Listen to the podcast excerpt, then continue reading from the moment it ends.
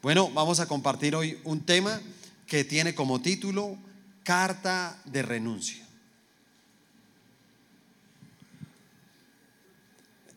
Y nuevamente quiero apoyarme en la traducción, en la, en la versión, discúlpeme, en la versión de la Biblia, la nueva traducción viviente. Voy a estar ahí leyendo los diferentes versículos en esta versión. Eh, en el libro de Romanos capítulo 12, versículo 21, dice, no dejen que el mal los venza, más bien venzan el mal haciendo qué? El bien. Eh, cuando hablamos de cartas de renuncia, yo pienso que hacer una carta de renuncia es algo muy duro. Y digo sobre todo cuando pues uno no, uno no, quiere, ¿no? Eh, uno tiene que tomar algún tipo de decisión.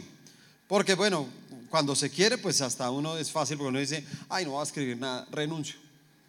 Y pasa uno, ¿qué? Eh, renuncio, ¿cierto? Pero por lo general escribir una carta de renuncia no es fácil. Y, y cuando hablamos de cartas de renuncia, a veces esto es mucho más nombrado en la parte empresarial. Y entonces uno dice, bueno, voy a pasar una carta de renuncia porque la verdad yo estoy cansado con ese trabajo y me toca muy duro y yo siento que no me pagan bien y no sé qué y yo ya tomé la decisión y usted bravo comienza a hacer la carta, ¿sí o no? Entonces voy a hacer la carta y cuando comienza a hacer la carta dice, ay, pero yo me acuerdo cuando empecé a trabajar, no, eh, eh, gracias de todas maneras porque algún día, ¿sí? Y usted comienza como a cambiar y, el jefe que le sacaba la piedra dice, eh, jefe, Sé que no nos entendimos, pero aprendí muchas cosas de ti, muchas gracias. ¿sí? Y entonces como que, pero, pero aún es duro escribir ese tipo de cartas, ¿sabe? No, no es fácil. Y este tipo de cartas por lo general casi siempre se escriben de manera solitaria. No, es muy difícil que alguien te acompañe a hacer una carta eh, de renuncia. Estas cartas de renuncia pues también tienen de pronto otros escenarios. Y, otros escenarios puede ser una carta de renuncia, eh, como cuando se termina un noviazgo, ¿no? Y alguien también escribe una carta. Y entonces eh, en el noviazgo pues también está bravo porque eso ya se va a acabar. ¿sí uno? Entonces, no, ya me cansé, me cansé y ya no más y tal cosa. Pero cuando va a escribir la carta, si se da cuenta, entonces comienza, eh, Claudia, recuerdo cuando nos conocimos. Recuerdo cuando tu perro me mordió en el parque y fuimos juntos al hospital y comenzamos a mirarnos en la sala de urgencias y tal, no sé qué. Pero a través del tiempo, ¿sí? Eh, comenzamos a discutir y cada día veo que las cosas están peor. Así que te escribo esta carta para decirte que esto se terminó y, y el final, el final. Y se terminó para siempre. ¿Cierto? Para que el otro que lea la carta, para siempre. No. Sí, sí, sí algo dramático. ¿sí? Eh, y hay otras cartas de pronto mucho más allá.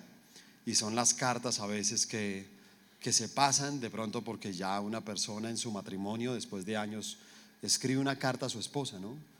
Y también tendrá que escribirla y decirle, mira, la verdad, nos conocimos, luchamos, trabajamos, construimos los dos, compramos, adquirimos, tuvimos nuestros hijos, todo, pero mira, la verdad me cansé, ya son muchos problemas, todo, y te escribo esta carta para decirte que renuncio, se acabó, se terminó, yo quiero el divorcio. Y a veces no, no se tiene la fuerza y también se dejan unas carticas que encuentran los hijos encima de la cama, ¿no? Y llega un hijo a su casa y encuentra una cartica ahí en el centro de su cama y abre la carta y es la carta del papá y la mamá también que le cuenta exactamente lo mismo.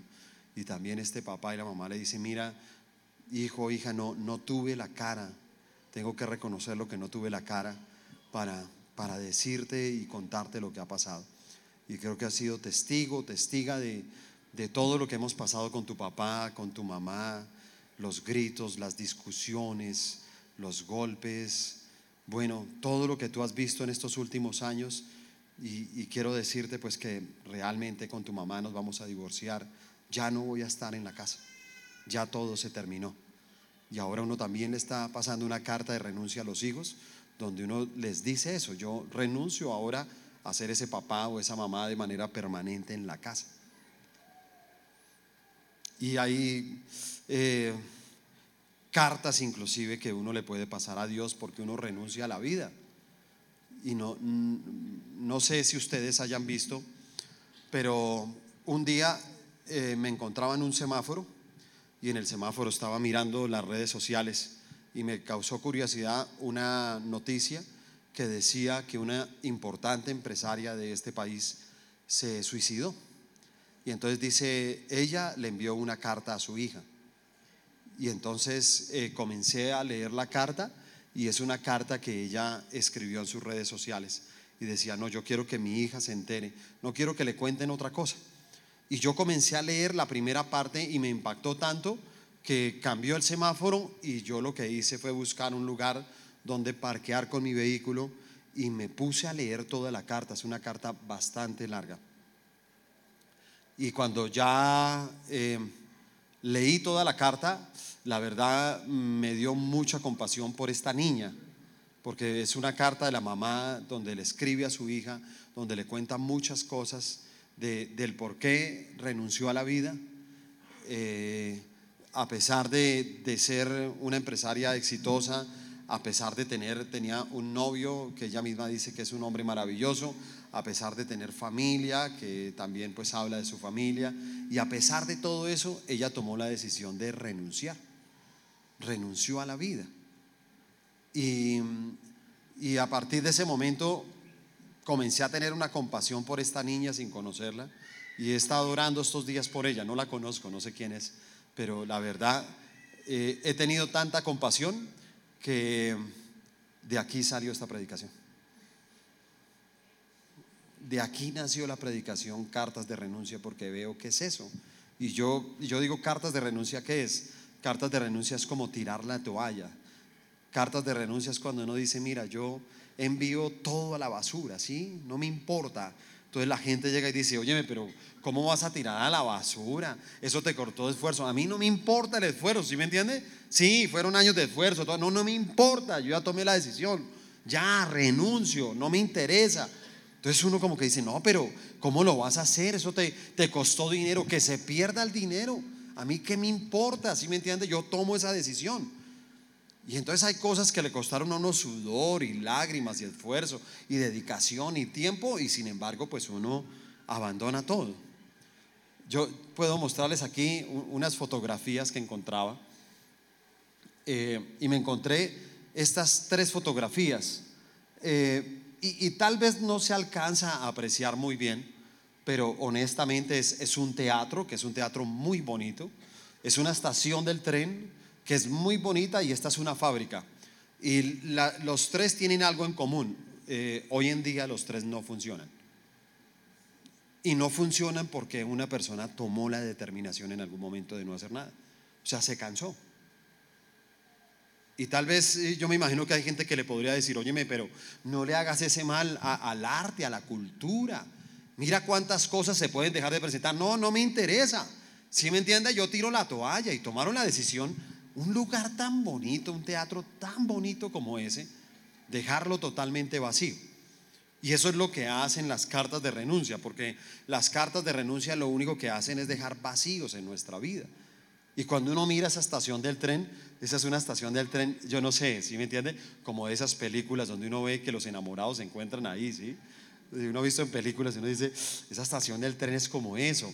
Las estaciones del tren son lugares de comunicar, de poder ir hasta un lugar a, ver a alguien. Pero entonces eso, eso ya no se puede, porque insisto, alguien tomó la decisión de tirar la toalla y abandonar lugares como esos. Y ni se diga pues una fábrica yo pienso que cada vez que uno puede ver un lugar que fue productivo y algún día abandonado, da tristeza. Y entonces uno dice, ¿cuántos empleos se perdieron? ¿Cuántas familias ahora no tienen una oportunidad laboral? ¿Sabes por qué? Por una carta de renuncia. Solamente porque las personas tomaron la decisión ya de, decir, mira, ya no vamos a hacer nada, vamos a tirar la toalla. Y cuando alguien tira la toalla, date cuenta que lo único que hace es que le, le pone una fecha de caducidad a sus sueños. Por eso hay gente que ya dice, no, ya no más, esto ya no más. Oye, ¿no has pensado en casarte? Mira, yo ya no más con eso, no me, no me vuelvas a hablar de eso, ¿sí me entiendes? No me vuelvas a hablar ese tema y todo porque yo ya, ya, yo no más, yo ya tomé una decisión y le pido el favor, no me vuelvo a hablar de eso. Yo me voy a quedar soltero y punto. Y uno dice, ¿en qué momento una persona le, pudo, le puso caducidad a ese sueño? Pues en el momento, hermano, en que tiró la toalla, en el momento en que ya pasó una carta de renuncia a su felicidad. Entonces, por eso hay gente que ya hay, hay temas que son intratables, hay, hay temas que son prohibidos de poder hablarlos con las personas porque ellas mismas eh, tienen esa respuesta de parte de ellos, ¿no? Y uno trata de hablar, no, pero ¿por qué no? No, no, no me digas que, que hagan nada, ¿sí me entiendes? Yo ya estoy cansado de hacer, yo ya me cansé, ya no quiero saber más. No me hable más de eso, no me hable más de eso. Óyeme, ¿por qué no hablas con tu papá? No me hable de mi papá, ¿sí me entiendes? Yo no tengo papá, de una vez le digo, yo no tengo papá. ¿Cómo que no lo tienes? Ahí lo tienes. Bueno, pero para mí no, para mí está muerto. Porque esas son las cartas de renuncia que muchas, muchas personas presentan. Y cuando nosotros pasemos eh, tal vez por esos momentos, yo quiero compartir algunas cosas que usted debe entender, que debe comprender cuando usted pase por los momentos en que quiera pasar una carta de renuncia. Lo primero que usted debe entender es que estamos en proceso. Estamos en proceso. Siempre en nuestra vida cristiana estaremos en un proceso de construcción sin, sin importar cuál sea nuestro lugar en la iglesia. Sí, no importa si somos pastores, si somos líderes, si somos discípulos, si solamente somos asistentes, si somos servidores, no importa dónde nos encontremos nosotros en la iglesia, yo le puedo asegurar que todos nosotros estamos en una obra de perfeccionamiento y en esa obra de perfeccionamiento que está haciendo Dios, en algunos momentos Él nos lanza la victoria, ¿no? Entonces uno llega acá a la iglesia y hay momentos en que uno dice, uy, no, hermano, ¿cómo vas? Mejorando, mejorando, tan. Y le cuentan uno cosas, y está pasando esto, lo otro, ¿sí? Y uno habla con otros, ¿cómo vas? Pastor, no sé qué pasó. Iba muy bien, pero me siento estancado. Me siento estancado. Y ya llevo la verdad, pero mire, mucho tiempo así. O sea, es que me extraña. Yo le he pedido a Dios qué está pasando, porque me siento estancado. Te voy a decir algo, te sientes estancado, Dios está haciendo un proceso. Aún el estancamiento. Y es más, otras veces uno le puede decir a las personas, ¿cómo vas? Pastor, tengo una sensación de que estoy retrocediendo. Yo en vez de avanzar, creo que en vez de avanzar me estoy quedando. Creo que en vez de avanzar retrocedo. Yo, yo no sé, tengo esa sensación en mi vida. No sé por qué. Yo te voy a decir algo. ¿Sabes por qué? Porque simplemente Dios está haciendo un proceso. Y claro, mientras Dios está haciendo un proceso, ¿qué, ¿qué, va a tratar de hacer el enemigo? Traer desánimo. ¿Te das cuenta? Porque en todo proceso lo que hace el enemigo es eso. Ah, hay un proceso, voy a desanimarlo. Voy a tratar de traer en eso. Inclusive el desánimo lo puede llegar a traer aún en, las personas más cercanas a nosotros. ¿Quién lo pensara que usted y yo somos un espectáculo a veces para las personas que no son cristianas? En serio, aunque usted no lo crea, eh, hay muchos ojos de personas que nos están mirando.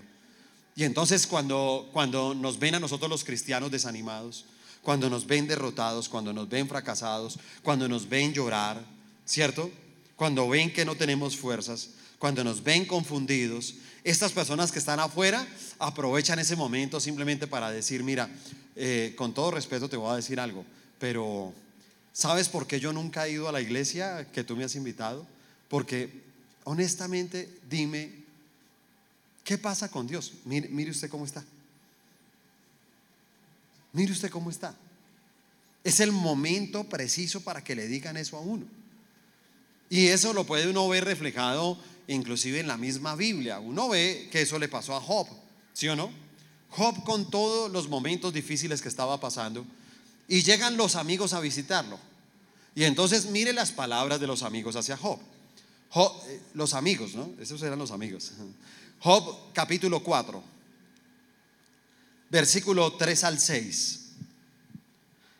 nos dice, antes alentabas a mucha gente y fortalecías a los débiles. Tus palabras daban apoyo a los que caían, animabas a los de rodillas temblorosas. Sin embargo, ahora que las desgracias te acosan, te desanimas. Te llenas de miedo cuando te afectan a ti. ¿No te da confianza tu reverencia a Dios? ¿No te da esperanza tu vida de integridad? Los amigos, ¿sí? En ese tonito un poco burlón, ¿no? Porque realmente él en, ese momento de, de, aflicción tan fuerte que estaba pasando, ellos como le dicen, óigame, pero luego usted no era el que animaba a otros. Porque eso nos sucede, eh, nos sucede, ¿no? Y la gente nos dice, óigame, ¿y a usted de qué le sirve ayudar a tanta gente allá? Toda esa gente que usted lleva allá a la iglesia, ¿de qué le sirve? Yo que lo veo, usted llame, no sé qué, que voy a visitarte, que tan que le encuentro, que no sé qué, que paso por ti, que ya te escucho, que la consejería, ¿sí? Y yo digo, y ahora que usted está pasando por esto, ¿cómo, cómo así? ¿Usted por qué está desanimado? ¿Usted ahora por qué tiene miedo? Y entonces en ese tornito luego usted no confía en Dios. Luego usted no decía que confiaba en Dios y no, no le decía a la gente confía en Dios. Usted no estaba diciendo eso. Pero claro, la gente no entiende, hermano, que simplemente cuando pasamos por esos momentos, Dios está haciendo un proceso. Escúcheme, Dios siempre tiene una bendición para nosotros. Pero, pero, pero, para llegar a la bendición hay un proceso. Solamente piense en algo. Si pudiéramos situar a la bendición en este lugar, aquí, en este espacio. Y que Dios diga, tu bendición está en este espacio. Tú estás parado acá. Y Dios te dice, mira, tu bendición está pasando por el atril. Y en el atril está mi palabra y tienes que pasar por ella, tienes que pasar por ese proceso para poder llegar a la bendición.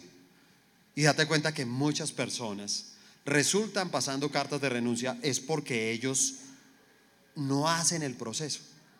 Ellos dicen, no, proceso no. Yo puedo tomar mi bendición acá. ¿Sí me entiende? Y, bueno, de todas maneras, agarradito de Dios, dice la gente, ¿no? No, no, yo me agarro de Dios, dicen así, yo me agarro. O sea, Él toma una mano, Él no entrega su vida, sino solamente pasa acá y toma su bendición.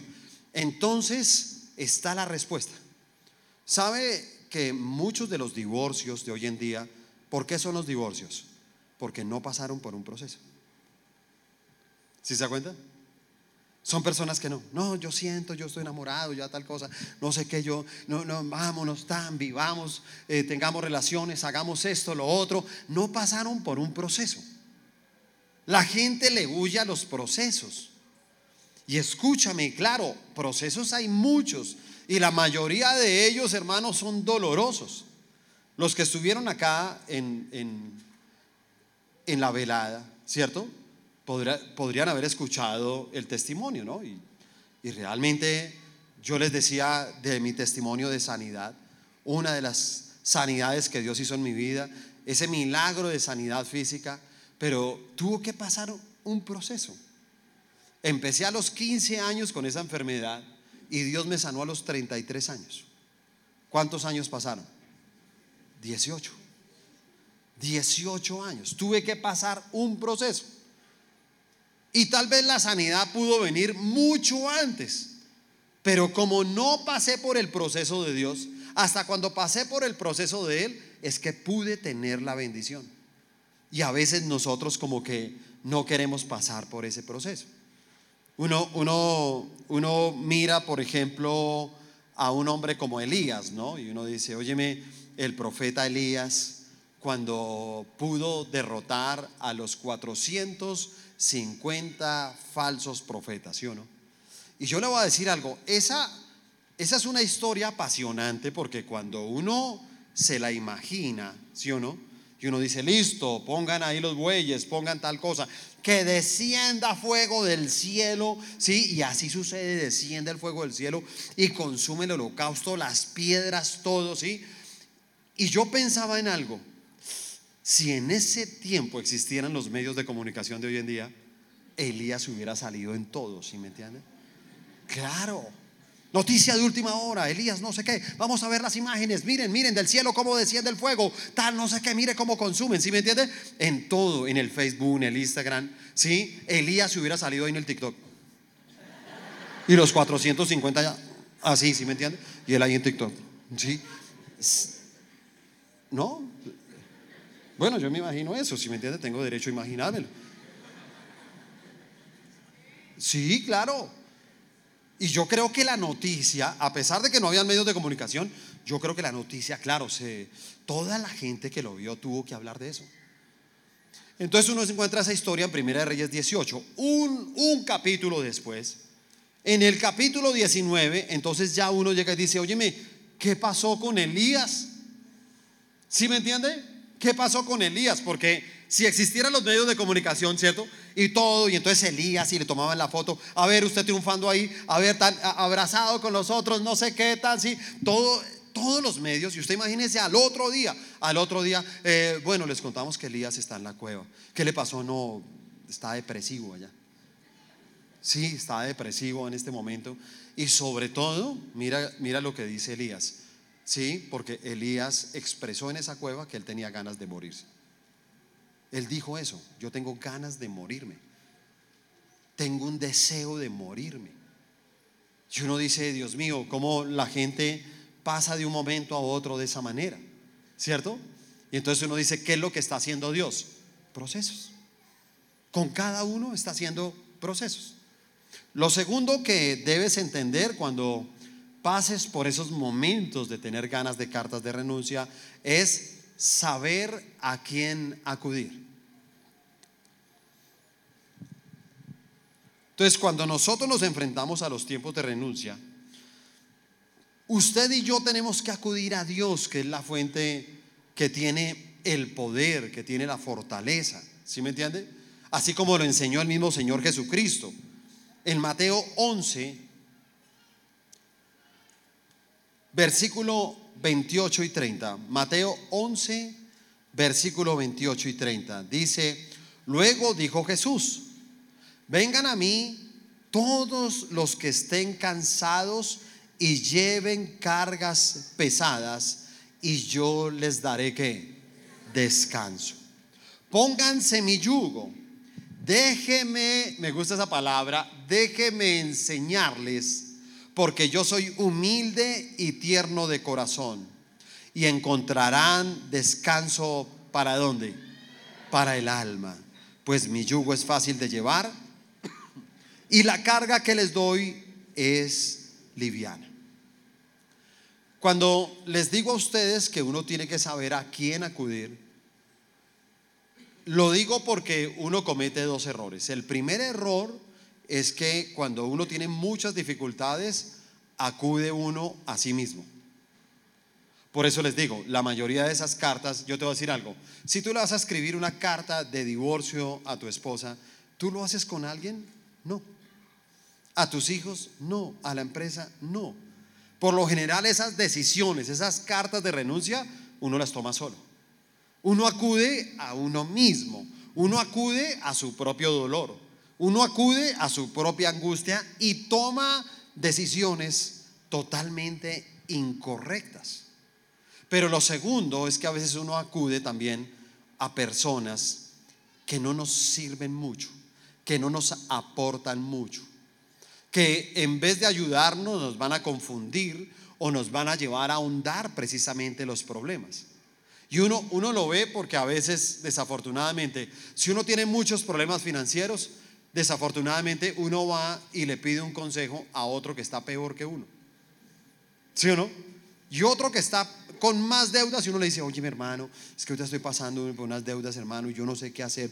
¿Tú qué opinas? Le dice uno. Y ese está peor que uno. O tú estás a punto de renunciar a tu hogar y te quieres divorciar y a quién va y le pide un consejo? A la que se acabó de divorciar, al que lleva divorciado tres años, ¿no? Oye, tú ya que te divorciaste, ¿qué piensas de esto? ¿Qué le va a decir? Deje el indio ese, hombres hay hartos, no se amarre con el bobo ese, no, porque ella habla desde su rencor, si se da cuenta? Ella habla desde su dolor y te va a impulsar a pasar una carta de renuncia que de pronto nunca debiste de haber pasado en tu vida. Nunca. Y por eso nosotros tenemos que acudir a Dios. Si no acudimos a Dios, yo te voy a decir algo, vamos a, seguir nosotros llevando todas nuestras cargas que en nuestras fuerzas. Y luchamos y luchamos y si seguimos en nuestras propias fuerzas, tarde o temprano nos vamos a rendir. Si me entiende? La, la, fuerza humana alcanza hasta cierto nivel. Y ya llega a ese punto nivel, la fuerza humana, en que ya no tiene nada más que hacer y la solución es rendirse. Y cuando una persona se rinde, inmediatamente piensa en pasar sus cartas de renuncia. Yo hablaba precisamente con, un líder de la iglesia y, y, es un líder que la verdad él, él es pilo, él es entusiasta, es muy colaborador, es muy servidor. Y yo hablaba con él y, en algún momento entonces llega y, y, hablamos y me dice, mira, te estaba buscando, pastor, porque honestamente, mira, estoy desesperado, ¿sí me entiendes? Tengo muchos problemas, tengo problemas en mi trabajo, tengo problemas en mi casa, tengo unos problemas de salud. Y, y, yo le voy a ser sincero, pastor, yo vengo porque la verdad yo renuncio, le entrego el ministerio. Yo renuncio. Yo no puedo más. Y yo creo que no está bien. Yo con tantos problemas y, supuestamente es que ayudando un poco a gente. Yo renuncio. Entonces en ese momento le dije, mira, hagamos algo. No renuncies en este momento. No lo hagas. Te pido el favor. Y, y, vamos a hacer algo. Te invito a que hagas un ayuno de siete días. Hazte un ayuno de siete días hasta las cinco de la tarde. Pero de verdad, hazlo a conciencia y vas a leer la Biblia y vas a orar tres veces al día. Y hazlo juicioso. Haz tu ayuno y cuando termines el ayuno, el séptimo día, me buscas y hablamos. Y así fue. Hizo su ayuno de siete días. El séptimo día vino, me buscó y le dije, bueno, ¿cómo te fue con el ayuno? Y me dijo, no, pastor, pues la verdad, Dios me dio una palabra. Y en este ayuno de verdad yo sentí que Dios me fortalece y, no, no, no, yo, yo iba a hacer una locura, pastor. Yo iba a cometer una locura y yo, ¿cómo iba a entregar mi ministerio? Yo amo el ministerio, me encanta servirle a Dios y yo no sé en qué momento pensé en renunciar y dejar todo. ¿Sabes por qué no renunció? Porque acudió a la persona correcta, porque acudió al Señor. Y cada vez que tú tengas dificultades tienes que acudir a Él y buscarlo a Él, porque en Él, lo que te digo, en Él tendremos la fuerza, en Él tendremos esperanza, en Él encontraremos la salida, en Él nosotros podemos decir, claro, Él, Él nos puede ayudar, como dice el Salmo 145, Salmo 145, versículo 14 y 15. El Señor ayuda a los caídos y levanta a los que están agobiados por sus cargas. Los ojos de todos buscan en ti la esperanza. Les das su alimento según su necesidad. ¿Sabe qué quiere decir ese salmo? Que usted y yo no estamos solos en esta lucha. Que en esta batalla de la vida no nos encontramos solitarios que Dios está haciendo algo que usted y yo no entendemos a través del proceso. Y alguien que entendió eso, uno de los ejemplos que tenemos en la Biblia, es Gedeón.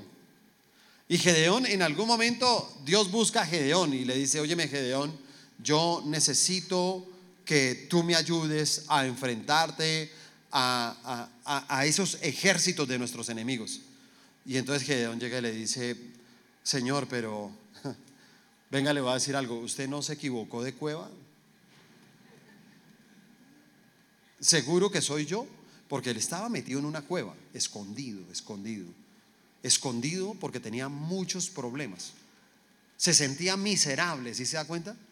Entonces él decía, yo, yo creo que usted se equivocó porque, mire, primero que todo, yo no sé pelear, yo no tengo ejércitos y yo no sé si usted ya vio mi condición física, pero si se da cuenta, yo soy raquítico. O sea, yo, yo, yo no sirvo para, para pelear.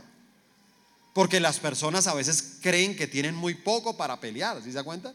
Dice, yo sé, yo, yo qué tengo para pelear. Yo qué puedo pelear. Yo no puedo pelear porque la verdad mis dificultades son muy grandes. Y entonces Dios llega y dice, no, es que yo te voy a dar un ejército. Y cuando le da un ejército, sí, e, e, era un ejército pequeño. Y entonces él tenía que enfrentarse con un ejército de miles y miles de soldados. Y cuando Gedeón acepta y sale, dice, este es tu ejército. Y comienza a mirar y dice, pero Señor, es que son, son muy poquitos. Y Dios llega y le dice, al contrario, son muchos. ¿Sabes? Vamos a hacer algo. Y él hace toda una estrategia y le dice, mira, tú los vas a llevar hasta el lago y tan, entonces los que se agachen y lo hagan de esta manera y todo, esos van a ser los escogidos. Y él hizo toda la estrategia de Dios. Y cuando hizo toda la estrategia de Dios, le quedaron 300. Y entonces le dice, listo, con esos 300 los vas a vencer. Señor, pero no, pues, si antes éramos poquitos, ahora sí no somos nada. Sí, con 300, digo con 300. Y tal vez, si usted ha leído esa historia, ¿cuál fue el final? Dios le dio qué? La victoria, ¿sí? Así que no importa qué tan grandes sean tus dificultades, el final de la historia es que Dios te dará qué? La victoria. ¿Lo cree? Dele un fuerte aplauso al Señor por eso.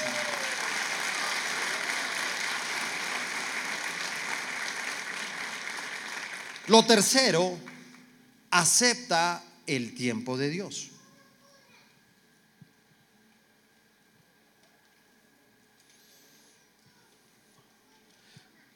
¿Sabe qué pasa? Que nosotros no sabemos cuál es el tiempo de nuestra bendición. No podemos saberlo. El no saber cuál es el tiempo de nuestra bendición a veces se vuelve frustrante. Pero yo digo que Dios todo lo hace perfecto. Porque ¿qué tal Él si nos diera el tiempo? Que nos dijera en cuánto tiempo viene la bendición. Y que de pronto lo llamara uno y le dijera, eh, óyeme Sandro, ven, eh, quería decirte algo para que lo sepas, ¿no? Eh, cuando tengas 42 años y medio vas a tener tu propia casa. Uy, Señor, yo tengo 20 años. 22 años pagando arriendo. Uy, no, si no, no, no, no. No, pero no te preocupes porque a los 45 te vas a casar a los 45 me voy a casar. ¿sí? Entonces, ¿usted se imagina donde Dios nos diera a nosotros el tiempo? ¿Usted se puede imaginar donde Él nos diera el tiempo a nosotros? Tal vez sería mucho más frustrante que no saberlo. Mucho más frustrante. Y por eso Él es el dueño del tiempo. Y lo único que tenemos que hacer tú y yo es esperar en el tiempo de Él. Espéralo. Espéralo, todo tiene un tiempo. Y yo vuelvo, insisto, tal vez con este testimonio que les conté, eh, Carlos, hablábamos con Carlos el, día que salimos de la velada y Carlos me decía, eh, óyeme, pastor, ¿por qué no contaste? ¿Sí? Porque bueno, él, él aquí en la iglesia me dice pastor por fuera de la iglesia me dice compadrito, porque como somos amigos, si me entiende, de tantos años. Entonces acá en la iglesia me dice pastor. Y cuando ya salimos de la iglesia, compadrito, venga, no sé qué. ¿sí me Entonces él me decía, pastor, ¿por qué no contaste todo? Y yo le decía, ¿qué? Y me decía, ¿usted por qué no le contó a la iglesia cómo se arrastraba usted con las manos en el corredor de su casa porque las piernas no le funcionaban? Yo lo vi arrastrándose a usted varias veces y se arrastraba por el piso así, con las manos, con las manos. ¿Por qué no les contó eso? Dije, no, no, no sé, por el tiempo, porque Dios no, no me permitió contarlo, o porque era para este momento contarlo. Y yo vuelvo, insisto, hermano, con 15 años pasar por esa enfermedad, a los 33 años serían 18 años. Y, es un tiempo que uno llega y dice, es mucho tiempo, ¿sí o no? Mucho tiempo con ese dolor, mucho tiempo tomando medicamentos, mucho tiempo en tratamientos inútiles. Eran, no sé cuántos tratamientos hice, pero le puedo asegurar que fueron muchos. Infiltraciones, diferentes inyecciones, eh, inyecciones de aceite que apenas se las aplican, el dolor es tan fuerte que te desmayas, porque el dolor no lo aguanta el cuerpo y te desmayas. Hice muchas cosas, mucho tiempo de dolor. Y cuando yo pensaba en esta predicación en el tiempo, pues también yo pensé en algo. Yo le he pedido a Dios el poder vivir 100 años de mi vida. Y 100 años vitales. Y si Dios me va a dar 100 años vitales y tuve que pasar por 18 años de enfermedad, ¿cuántos años serían vitales? 82. Así que date cuenta que tu bendición siempre será más grande que tu dolor. Tu bendición siempre será más fuerte que tu aflicción, más larga. Vas a disfrutar más tiempo de tu bendición que de tu dolor. Y tienes que verlo así. Y Dios tiene un tiempo para todos. Inclusive en la Biblia tú encuentras dos historias sobre eso en Génesis, ¿no? Una es José. Y entonces José tuvo que pasar por muchas dificultades, ¿sí o no? ¿Por qué? Porque el resto de sus hermanos algún día, hermano, lo golpearon. Después de que lo golpearon, quisieron matarlo. Uno de ellos sintió como miedo y dijo, venga, no lo matemos, pues aunque sea, vendámoslo. Y los otros, como sufrían de avaricia, dijo, bueno, sí, a la hora del té es mejor recibir una plata por él. Y lo vendieron como un esclavo.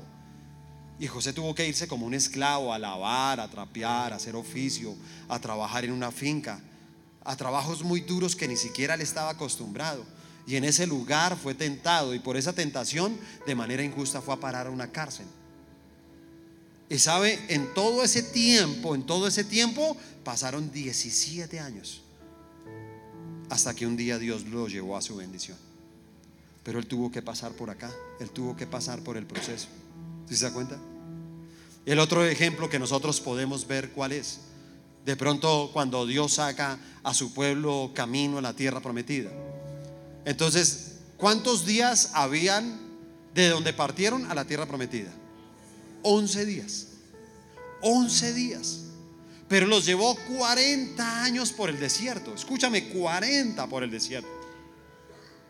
Y alguien dirá, pero ¿por qué Dios hizo eso? Y yo le tengo la respuesta, porque ellos no estaban preparados. La pregunta es, ¿estás preparado para recibir tu bendición? ¿Estás preparado? Porque eso le decimos, Señor, bendíceme, trae tu bendición. Pregunta, ¿estás preparado para recibir tu bendición?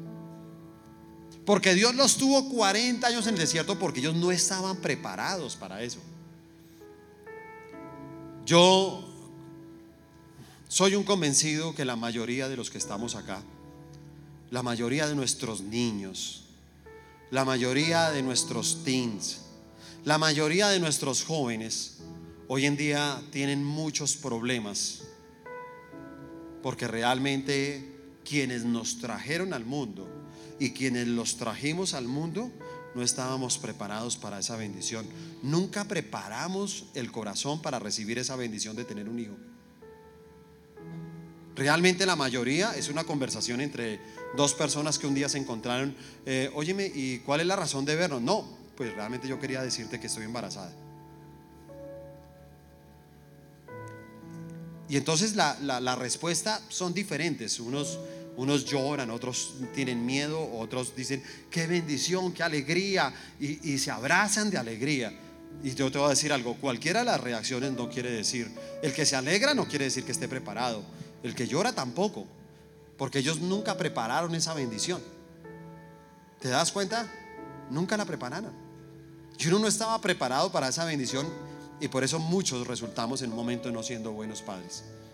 Porque a pesar de tener la bendición de un hijo, no hicimos nada con la bendición que Dios nos dio.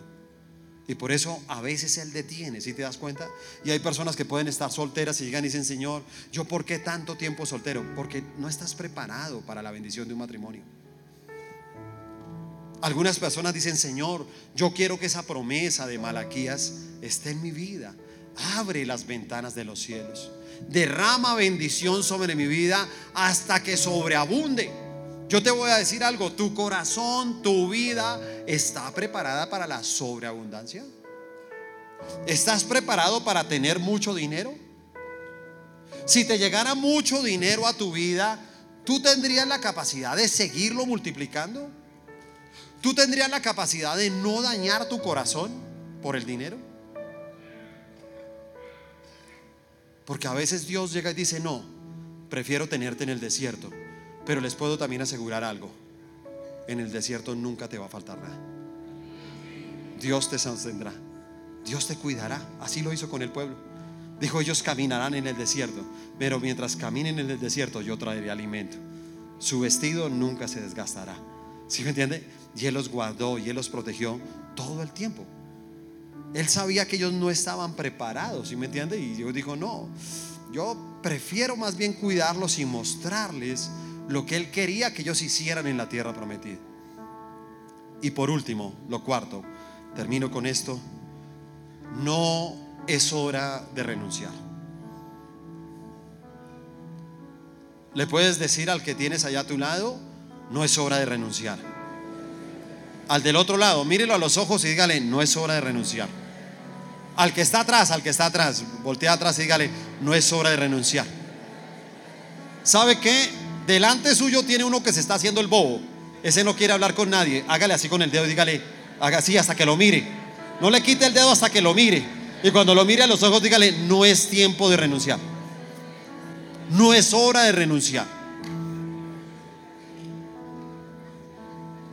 Sobre todo, sobre todo, escúcheme bien, aquellos que le servimos a Dios.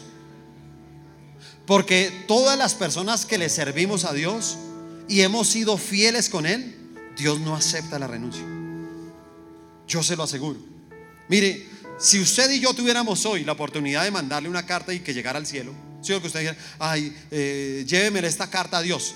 Es una carta de renuncia. Ya, me cansé de la vida, todo, ¿sí? Cuando le llegue la carta a Dios, ¿qué va a decir? Mire, dígale a esa persona dos cosas. Número uno, no le acepto la renuncia. Y número dos, ni voy a abrir esa carta. Dígale eso. No, que la, no, no, yo voy a leer nada, ¿sí me entiende? ¿Y sabe por qué él no va a leer nada? Porque él sabe que es solamente un, un momento en que tú estás pasando un proceso, pero se acerca tu bendición. ¿Sí? Y él por eso nos dice, no es hora de renunciar.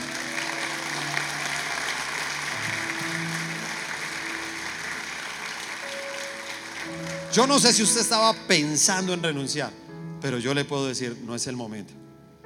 No lo hagas. Quiero aclararte que sí. Otra cosa es diferente cuando Dios dice renuncia a esto. Ojo, porque hay una diferencia cuando Dios llega y dice esto no más. ¿Ok? Pero quien lo dice es Dios. Nosotros nunca debemos de pasar cartas de renuncia que no están dirigidas por Él, acompañadas por Él. Esa es la gran diferencia que nosotros tenemos. Y mira lo que dice este texto de la Biblia, segunda de Corintios, capítulo 1, versículo 4 y 5. Él nos consuela en todas nuestras dificultades para que nosotros podamos consolar a otros. Cuando otros pasen por dificultades, podremos ofrecerles el mismo consuelo que Dios nos ha dado a nosotros. Pues cuanto más sufrimos por Cristo, tanto más Dios nos colmará de su consuelo por medio de Cristo. ¿Cuántos dicen amén?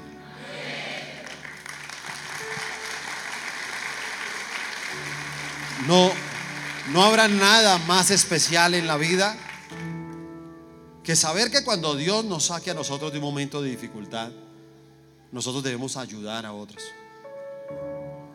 Toda persona que a veces acude a nosotros buscando ayuda, buscando alivio, buscando un consejo, yo siempre les digo, mira, yo sé que Dios te puede sacar de esta situación, yo lo sé. Y cuando Dios te saque de esto, por favor, prométeme algo, que vas a ayudar a otros. Ayuda a otros a salir de la aflicción. Ayuda a otros a romper las cartas de renuncia. Ayúdalos, porque realmente ese es el propósito. Dios te lleva una bendición para que tú conduzcas a otros a la bendición. para que les muestres el mismo camino de formación, ¿sí? ¿sí? Porque son, todo son procesos. Tenemos que pasar por eso. Amén. Colóquese de pie, por favor.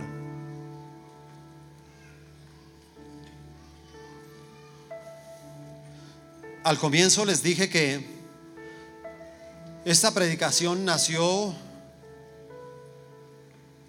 nació por leer esta carta.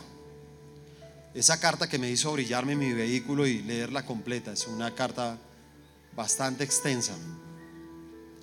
Y no pude, no pude dejar de leerla.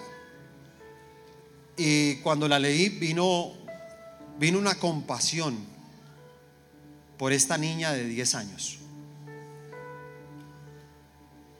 Yo no conozco a esa niña, yo no la conozco. Y, eh, mi temperamento, mi carácter, yo soy sanguíneo melancólico. Y, y créame que ese tipo de cosas me llegan mucho al corazón.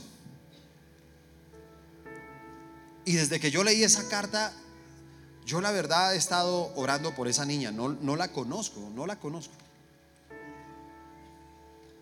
Y orando por esa niña, llegó esta predicación. Y entendí que tenía que hacer algo con esto. Y yo quisiera leerles un, un pedazo de la carta. Tomé solamente un pedacito, ¿ok? La carta es mucho más larga, pero tomé este pedazo que ella le escribe a su hija. Mi ángel, el domingo salimos y nos divertimos con tus abuelos y tu tía. En medio del compartir me dijiste que mis besos eran deliciosos. Déjame decirte que los tuyos son 10 millones de veces mejores. Le dan paz a mi alma. Gracias por enseñarme lo hermoso del verdadero amor. Gracias por secar mis lágrimas. Gracias por ser tan especial. Gracias por tantas virtudes y valores que tienes. Eres noble, inteligente, juiciosa callada, agradecida, humilde, amorosa, detallista, alegre, auténtica, desconfiada, valiente, fuerte, analítica. Tienes mucho sentido de pertenencia y muchas otras cualidades que si menciono no termino. Ni mencionar lo hermosa que eres físicamente, pues tienes unos ojos preciosos y tu corazón se sincroniza con el mío y hacían el ritmo perfecto. Íbamos al compás del amor y la tranquilidad. Gracias por hacer de mí una mejor mujer. Lograste mucho a tu corta edad. Me puedo imaginar lo que lograrás en, en un futuro. Sé que dejarás una huella gigante. Todos sabemos que estás hecha para, para enormes cosas. Siento mucho dejarte sin mí, hija. Perderme de todo lo genial que eres y sé que vas a hacer, pero sé también que con tu papá y su familia estarás mejor que conmigo. Ya te pregunté y me dejaste ir con la condición de que me ibas a recordar al decir gracias y por favor siempre, pero no ibas a llorar sino en mi tumba. Fuiste tú la que dijo, sabes que es normal y que pasa. Cada quien tiene su historia y su vida. Sabes que tu vida es tuya y todavía tienes muchas cosas que hacer que vivir, que experimentar, que sufrir y que disfrutar. Gracias por comprenderme. Eres la única que lo entiende. Ahora soy nociva para todo a mi alrededor. Me desconozco. No, quiero que me hagan ni hacer más daño. No controlo ni siquiera mis acciones. No culpen a nadie por nada, ni se culpen de nada. Yo soy la única responsable a Dios. Te amo, hija, eres la esperanza del universo. Un pedacito de la carta, ¿sabes? Un pedacito. Es un pedacito de la carta.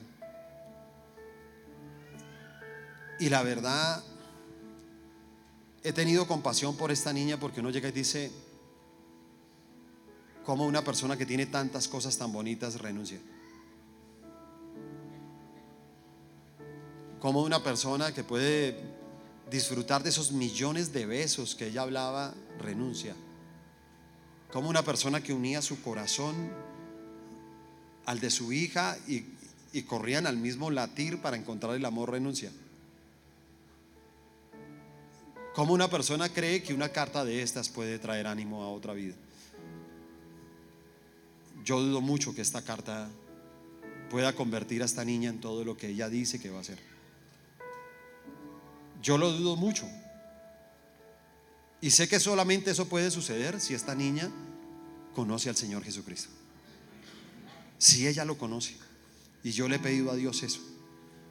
Que alguien en su vida, una persona llegue a su vida para que pueda conocer al Señor Jesucristo. Para que la ayude, para que la levante. Para que ella no cometa el mismo error. Puede cometer el mismo error. Puede renunciar a todo. Y puede que no se quite la vida, pero puede renunciar a ser feliz. Y puede renunciar a casarse, y puede renunciar a tener hijos, y puede renunciar a estudiar y a trabajar. A todos los sueños que esta niña también tiene, si se da cuenta, como muchos de nosotros.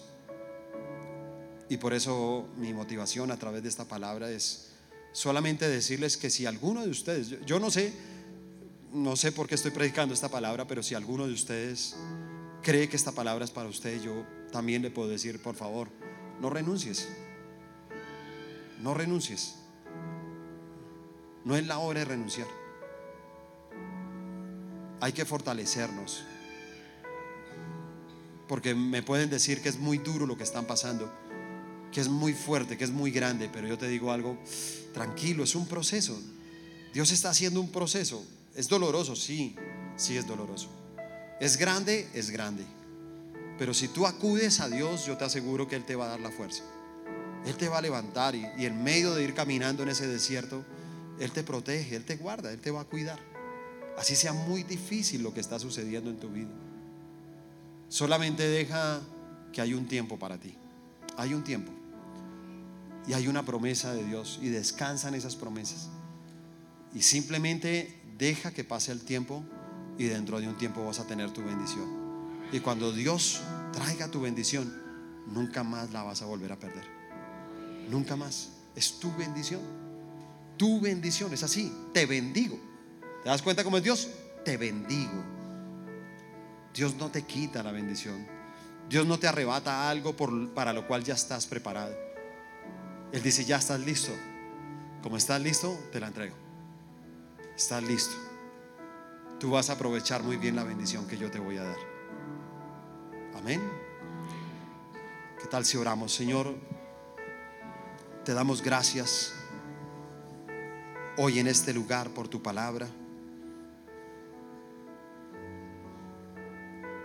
Y tal vez algunos de nosotros estábamos con ese tipo de pensamientos o sentimientos de pasar cartas de renuncia, de tirar la toalla.